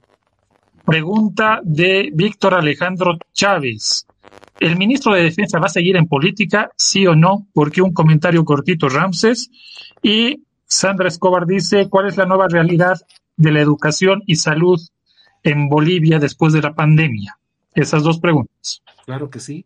Yo, yo sí le veo futuro político al ministro de Defensa, ¿no? Es, es un hombre que, que, va a empezar a pulir su, su personalidad, ha empezado a conocer cómo es la administración del Estado en condiciones difíciles. Hay gente que lo apoya y lo quiere. Sí le veo, sí le veo futuro político que él lo va a tener que, trabajar. En relación a la salud, es una necesidad retransformar la salud en Bolivia. ¿no? La salud en Bolivia solo tiene una forma de ser viable, que compita la salud pública con la salud privada en las mismas condiciones y que se le haga utilitaria al común del pueblo. La educación es un verdadero fracaso. La educación en Bolivia no tiene sentido de ser. Es un, la educación en Bolivia no, está mostrando el por qué somos un país tercermundista. No tiene sentido invertir, invertir dinero en generar profesionales eh, en determinadas áreas donde tenemos sobrepoblación de esos profesionales. El dinero del Estado boliviano se debe concentrar en la educación de profesionales que el proyecto económico demanda y necesita. Y aquellas carreras que están saturadas de profesionales deben pasar a la educación, a la educación privada. Eh, y, sin lugar a dudas que la educación y la salud tienen que revolucionarse en, los próximos meses, ni siquiera años. Esa es una necesidad determinante que no van a poder evadir los gobernantes. Cortito, cortito, Ramsés, ¿qué va a pasar con Murillo? Murillo está mal, está inseguro, está seguro. Eh, ¿Cómo lo ves a Arturo Murillo? Le han sacado un libro. Claro. Hay en, unas cuantas librerías un libro muy fuerte contra él, le han sacado con sus dichos célebres. Cuéntanos, por favor. Bien, ah, yo tengo consideración, eh, en su momento yo critiqué mucho a la señora Áñez, también al ministro Murillo, Murillo porque es un señor que se dejó llevar por el hormonalismo siendo autoridad. Y hay algo muy penoso, todos quienes son parte de, del gobierno de transición tienen una cita con la justicia, eso es inexorable, ¿no?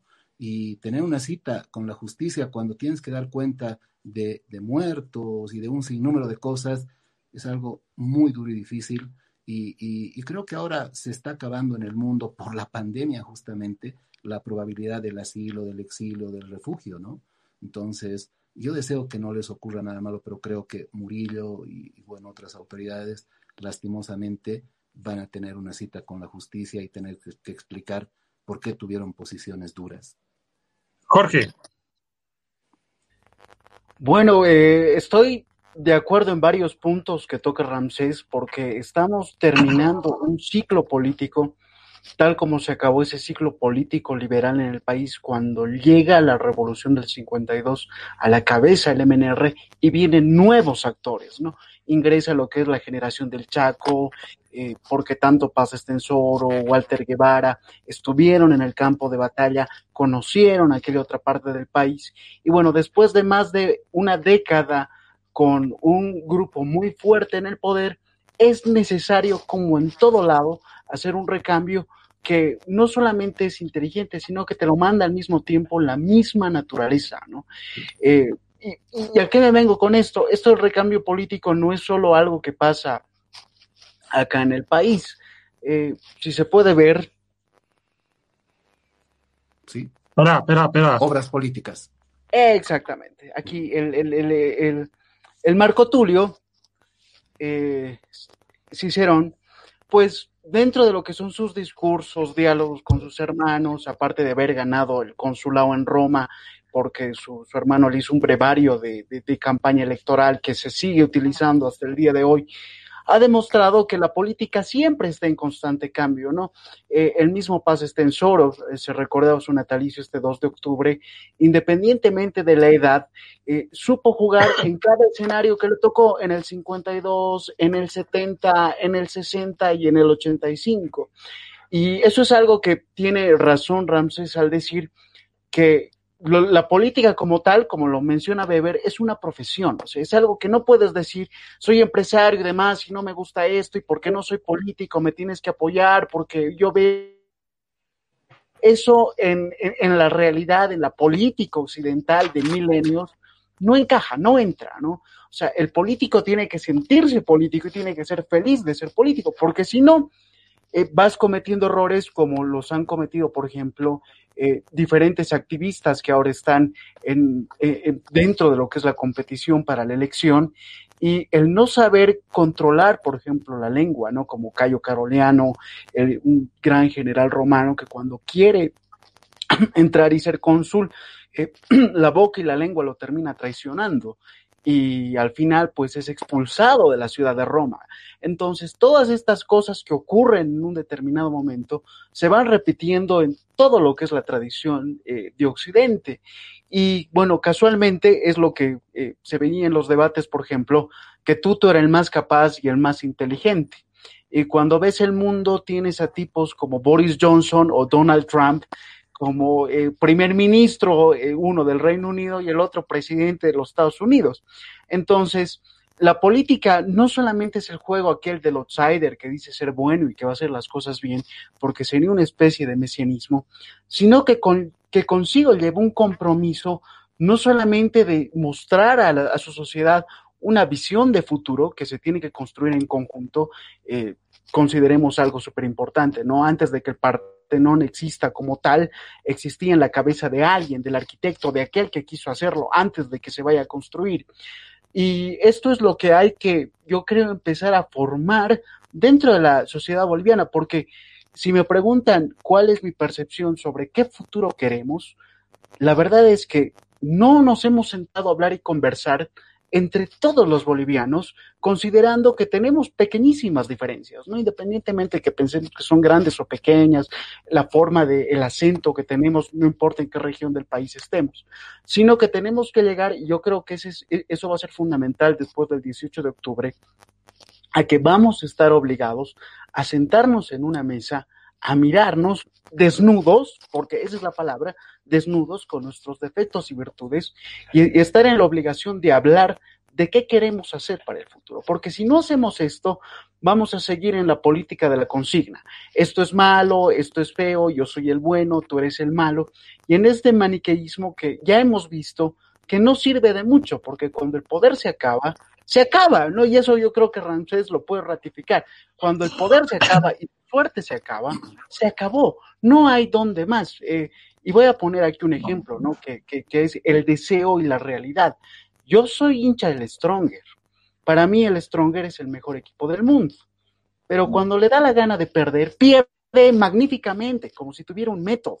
Entonces, ese golpe de realidad es aquel que tiene que hacernos despertar, realmente ver que la política es como mencionaría Borges, ¿no? Eh, el ser humano necesita de ficciones, de literatura. La política es esa ficción. Lo que vemos en los medios de comunicación o en algunas cosas que te sale algún senador, algún diputado, un ministro, la presidente, en el fondo básicamente no es real.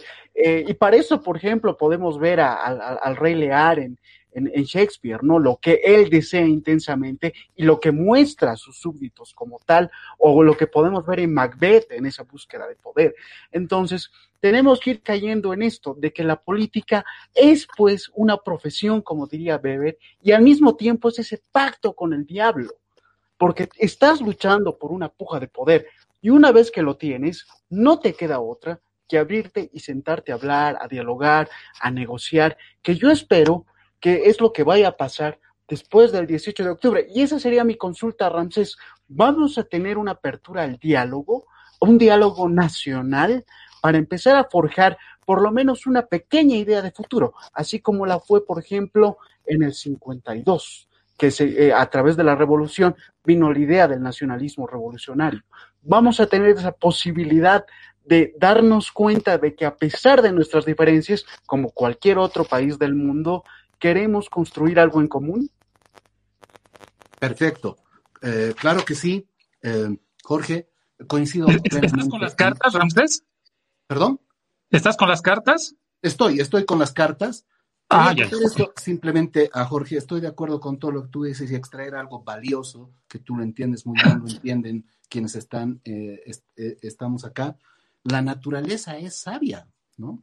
La, la, naturaleza, al ser sabia, eh, no, no, no, es corruptible, ¿no? El, el virus que, que, llegó al mundo nos está dando cuenta que la naturaleza es implacable con el ser humano. Y en la política la naturaleza obra de esa forma, ¿no? El político, mujer o varón, debe tener la venia de la naturaleza para que genere las condiciones de saber utilizar el poder que adquiere. Algunos, algunos no han sido designados por la naturaleza, han gobernado y podrán gobernar, pero son imperfectos, ¿sí? Respecto a que si habrá diálogo, mira, después de, del coronavirus, la posición, eh, la posición de, de, de, unos y otros es absolutamente diferente a la que tenían el 20 de octubre del año pasado.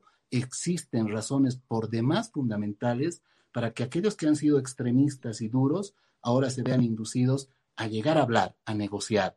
Aún los demás, ¿no? Aún los movimientos sociales, también la derecha, la oligarquía, ¿no? También el Oriente, todos. Yo creo, creo que sí ha de venir el diálogo. Señor Rivera, adelante. Uh, no, bueno, no, no tengo mucho, la verdad, que, que, preguntar, pero, pero sí me parece, me parece muy bueno, muy valioso el aporte que nos hace Randés, que también aquí Jorge nos ratifica con toda la teoría política, mm, desde él, desde la parte más, un poco más intelectual, Ramsés con este tema de la cosmobiología. Ramsés, eh, ¿qué nos depara, qué nos depara a, Bolivia en cuanto viene a ser nuestra economía? ¿Nuestra economía va a mejorar? Eh, se va a estancar, vamos a poder salir de este remesón que nos ha tenido primero los conflictos del año pasado tras, uh, tras las elecciones, posteriormente esto del coronavirus. Es posible que nosotros como país podamos mejorar nuestra economía, podamos dar algunos pasos adelante. Bien. Eh, permíteme juntar con esta pregunta que hay uno, uno de nuestros oyentes que, que, nos pregunta qué pasa del tema energético, el gas. Hay, un, hay en puertas una crisis de los hidrocarburos. ¿Cómo nos va a ir en este campo? Dice también. Perfecto. A ver, ¿qué se viene sobre Bolivia? De uno u otro lado, esta carta siempre va a representar la probabilidad del conflicto, la discusión, ¿no? La confrontación, además. Esta carta lo muestra así, ¿no? Y lleva el número 5. En cinco días, no, no es posible. En cinco semanas sí es posible que tengamos todavía esta situación. La economía en Bolivia está así, está seca y marchita. ¿Qué es lo que viene? ¿Qué va a suceder? ¿no? Instalado un nuevo gobierno, deben ser las ideas. El mago siempre representa el conjunto de personas, pueden ser estas mujeres o varones, que ese, eh, esa especie de aureola que, tiene sobre la cabeza, la, las ideas, la creatividad, permiten ilusionar con esperanza que el nuevo año el país pueda mejorar, ¿no? Pueda en alguna medida recomponerse el, crédito internacional, el préstamo internacional va a ser determinante. Los recursos de la naturaleza van a, seguir, van a ser el segundo factor, ¿no? Valioso para, poder reordenar la, economía. este nuestro país es, es, un país a diferencia de otros en el mundo que tiene algo, ¿no? Difícil de entender, pero lindo que sea así, tiene una especie de suerte, ¿no? Recordemos las grandes crisis que han venido a Bolivia, de, la de Víctor Paz el año 85, ¿no? los minerales que habían caído, el gas que empieza a potenciarse, ¿no? años después la minería también, etcétera. Eh, recordemos a Hoshil Aramayo, ¿no? Eh, la naturaleza es cada vez que, que nuestra Bolivia se está por desplomar, la que nos salva. Hoy es el litio, ¿no? Pero ninguno de los políticos tiene la más peregrina idea de cómo estratégicamente manejar los volúmenes de litio que tenemos, ¿sí? No se les ocurre, te dan, te dan conceptos, pero son, son erróneos y equivocados. la minería creo que eh, por, la, por la pandemia empieza a decaer, ya no, ya no es tan utilitaria, se hace deficitaria para nuestro país, pero es cuestión de esperar uno o dos años. La minería va a volver a potenciarse y eso nos va a ayudar. Franco. Mm, bueno, yo más tengo una pregunta de carácter personal, ya que estamos eh, aproximándonos al final de nuestro programa. Em, el zodíaco, eh, nuestros signos y la fecha en la que hemos nacido realmente son determinantes para el destino de cada uno de nosotros, Ramsés, eh, o no, son otros aspectos los que se cruzan en la vida y que tú lees en las cartas. Normalmente nosotros por, digamos, em, costumbre, estamos acostumbrados precisamente a leer un poco del zodiaco, de nuestros eh, signos zodiacales, pero la fecha en la que hemos nacido, los signos, eh, los astros, eh, realmente nos dominan a pesar de que nosotros querramos ir con nuestro libre albedrío en otro rumbo. ¿Cómo, cómo, cómo lo ves? Bien, yo no pienso que sea determinante la fecha de nacimiento, ¿no? por eso a lo mejor si un 7 de agosto es un tiempo fascinante para, para que una persona vaya a nacer, todo el mundo buscaría ¿no? la gestación de un hijo, de una hija en ese tipo. No, eh, sí, sí tiene un valor, pero no es determinante. ¿sí? Es un conjunto de cosas la que van a atribuirle un, volumen valioso al ser humano. desde el nombre tiene una implicancia en la personalidad hasta, hasta el mes que ha nacido, pero sobre todo sobre todo, ¿no? La genética, ¿no? Y, eh, el, volumen y la forma de cómo trabajan las neuronas en una persona, hombre o mujer, es lo que puede determinar el que nos vaya bien o nos vaya mal. Ya un neurólogo francés hace cinco años atrás decía, nunca he creído en la suerte, la he criticado, me he burlado de la suerte, pero mis investigaciones me dicen que la suerte existe, vive en el cerebro, es la forma de interrelacionamiento relacionamiento de algunos millones de neuronas, un comportamiento optimista en el ser humano, ¿no? Un ejemplo para que la gente, para ilustrar un poco y ayudar a que la gente nos entienda, ¿no? ¿Qué hace el, el ratón pesimista? El ratón pesimista observa los agujeros del queso y el ratón optimista simplemente se come al queso. Nuestro cerebro tiene esa posibilidad de todos absolutamente de poder operar y trabajar en función optimista o pesimista. Eso es lo que va a determinar quiénes somos, cómo nos va en el amor, cómo nos va en el trabajo, cómo nos va en, las, en la salud, etcétera, Franco. Muchas gracias. Eh, Ramsés, para, para ir cerrando, eh, una pregunta y, y, un pedido.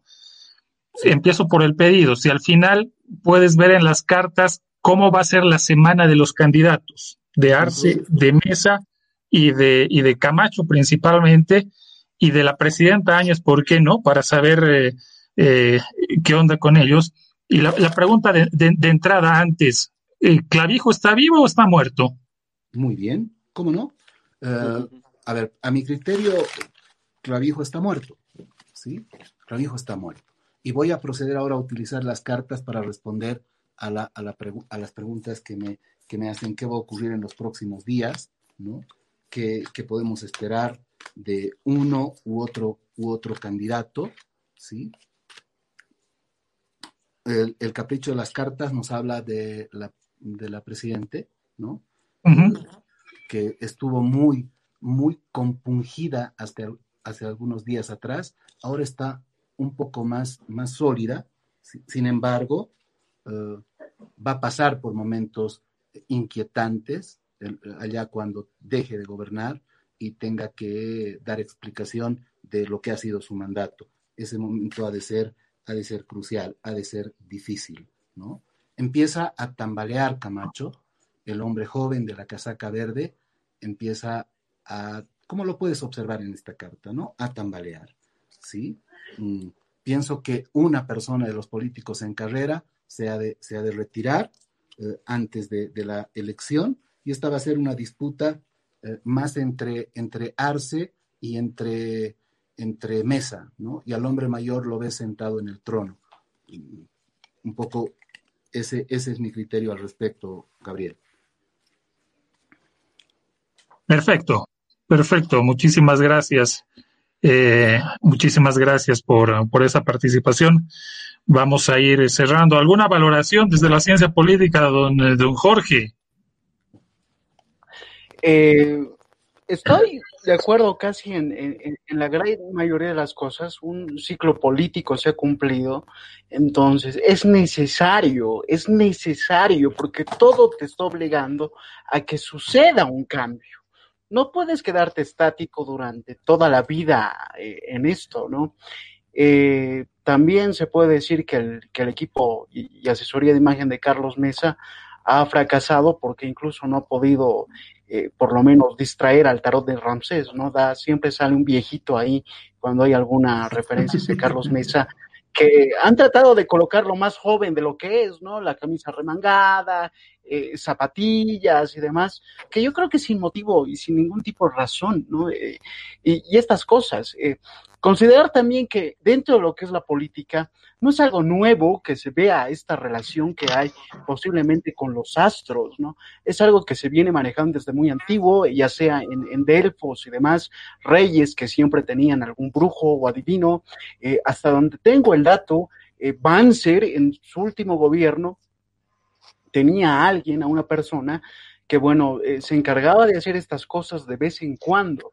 Entonces, esto no es nuevo, ¿no?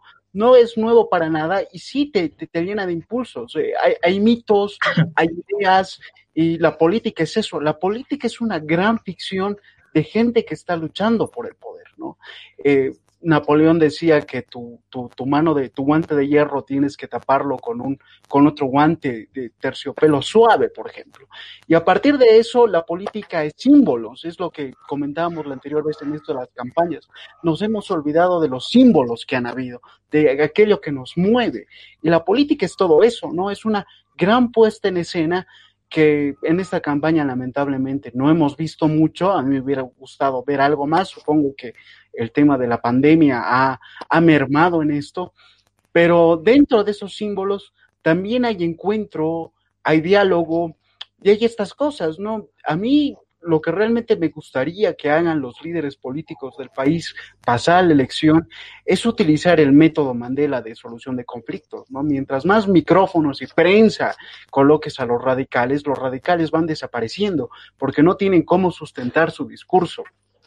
Pero eh, todo, todo, todo parece que vamos hacia un nuevo ciclo político, hacia ese momento en que ya nos vamos a poder sentar como estamos ahora y porque la tecnología nos permite, ¿no? Cada uno desde su casa, sin necesidad de estar en el lugar físico, puede comunicarse no solamente dentro del país, sino que también fuera de Bolivia. Y eso ya es un gran avance, ¿no? Eh, el conocer la realidad de norte a sur, de este a oeste, de conocer esas diferencias y de acercarnos, aunque sea por este medio, creo que va a ser que la nueva mentalidad que va a haber en la política eh, sea así, sea de diálogo y sea de debate.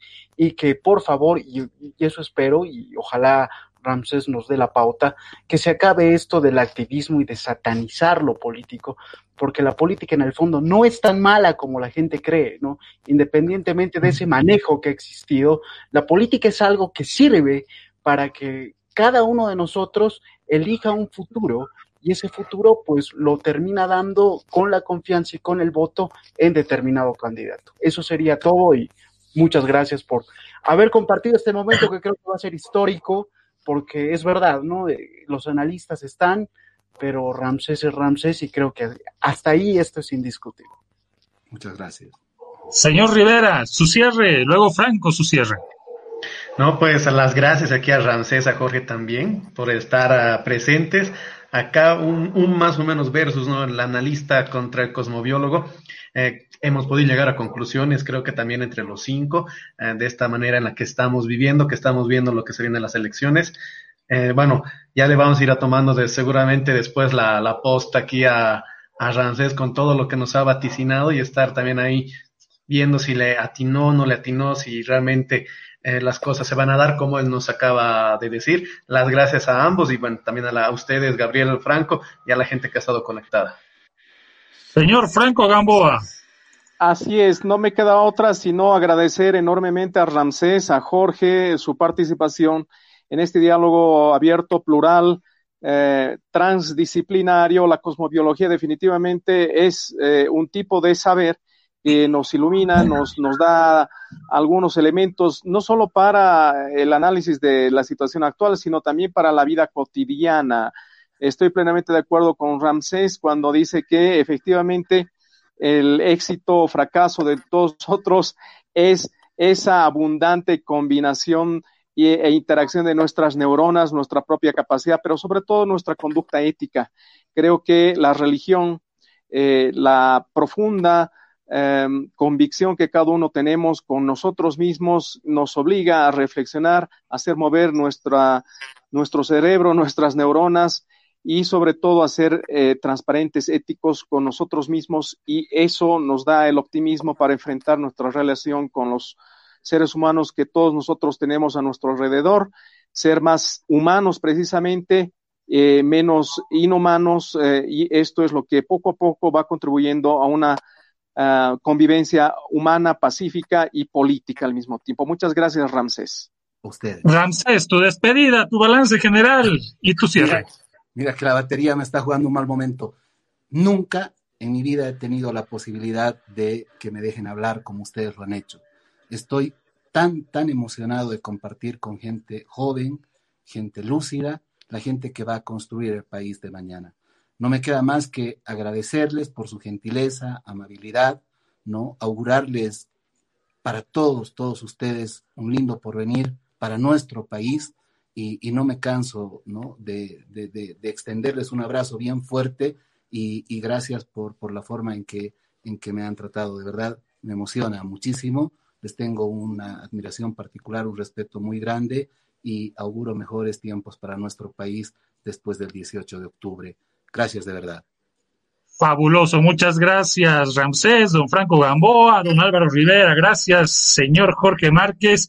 Disculpen si no he dejado hablar porque he estado ahí con, con, presión y para llevar el ritmo y demás vainas. Mis, mis compas no se enojan de eso.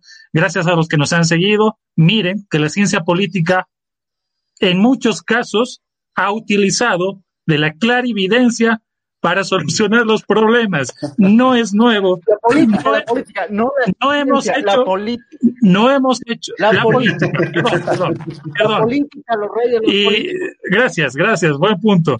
Eh, y no hemos hecho algo demasiado loco, ni, ni jalado de los pelos, aunque yo no los tenga. Pero ahí está. Que nos aproveche, que sirva, dejamos hablar a todos, que les vaya muy bien, que tengan una buena semana y pueden encontrarnos en el podcast para ver si Ramses le atinó o no le atinó. Muchos dicen que siempre le atina. Adelante. Buena semana, buenas noches. Buenas noches. Nos vemos. Buenas noches, que les vaya muy bien a todos. Listo. Tengan buena noche. Sí, todos. Saludos.